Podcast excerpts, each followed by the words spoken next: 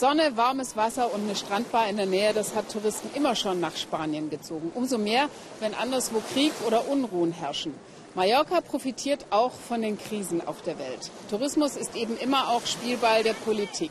Dabei könnten gerade die Länder im Nahen Osten dringend mehr Urlauber gebrauchen für ihre Wirtschaft. Jordanien zum Beispiel leidet seit Jahren extrem unter dem schlechten Image, das die arabischen Länder inzwischen bei Touristen haben. Alexander Stenzel war für uns dort. Mahmoud Fuad hat hier seinen Traum verwirklicht. Er liebt die Wüste, er liebt Quads und er liebt es, Touristen die Schönheiten der Wüste Wadi Ram zu zeigen. Wenn Mahmoud Ruhe sucht, geht er gerne allein zu seinem Lieblingsplatz, in der von rotem Sand gefärbten Landschaft im Süden Jordaniens.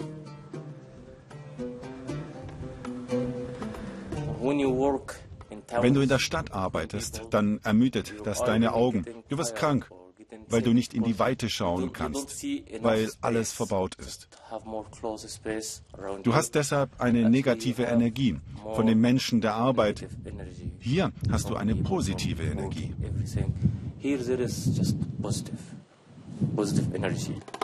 Früher zog die Magie dieser Landschaft auch viele Touristen aus Deutschland an, doch jetzt kommen nur noch wenige. Das Camp Ali, in dem Mahmoud arbeitet, ist kaum gebucht. Das war mal anders und seine Quads liefen in der Wüste heiß. Freitags und auch manchmal donnerstags haben wir noch viel zu tun. Früher war jeder Tag ein Freitag.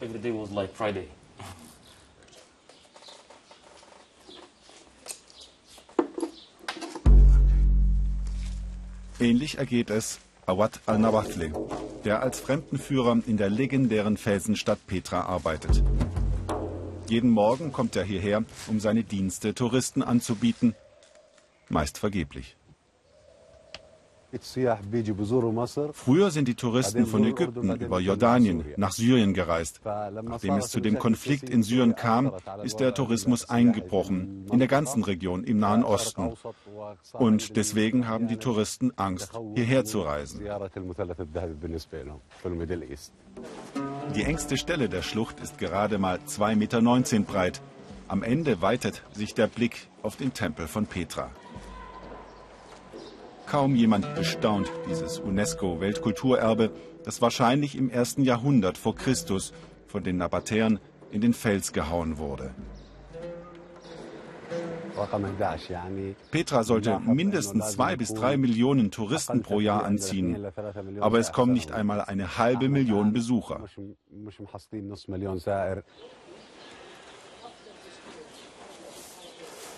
Die Nabatäer waren ein Händlervolk, das in Wohlstand lebte. Ein Zeugnis davon ist ihr Sinn für Unterhaltung. Sie bauten in Petra sogar ein Theater.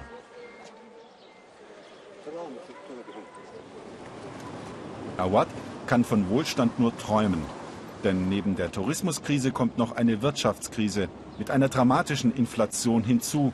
Der Benzinpreis ist zum Beispiel seit Beginn des Jahres um 20 Prozent auf umgerechnet 1,20 Euro gestiegen. Die hohen Benzinpreise spüren wir überall. Wenn der Benzinpreis steigt, wird alles andere auch teurer. Das Brot, das Wasser, der Strom, alles wird teurer. Die Inflation, so Awad, bekämen nicht nur die Jordanier zu spüren. Jordanien ist längst kein günstiges Reiseland mehr. Auch das hilft nicht gerade, neue Besucher anzuziehen. Awad lebt mit seinen jüngeren Brüdern zu Hause. Sein Einkommen ist zu gering, um auszuziehen und ein eigenes Leben zu beginnen. Die Zukunft kann man natürlich nicht vorhersehen, aber wenn ich die Mittel hätte, wäre ich schon längst verheiratet und hätte Kinder. Normalerweise heiratet man in Jordanien mit 25 Jahren und ich bin schon über 31.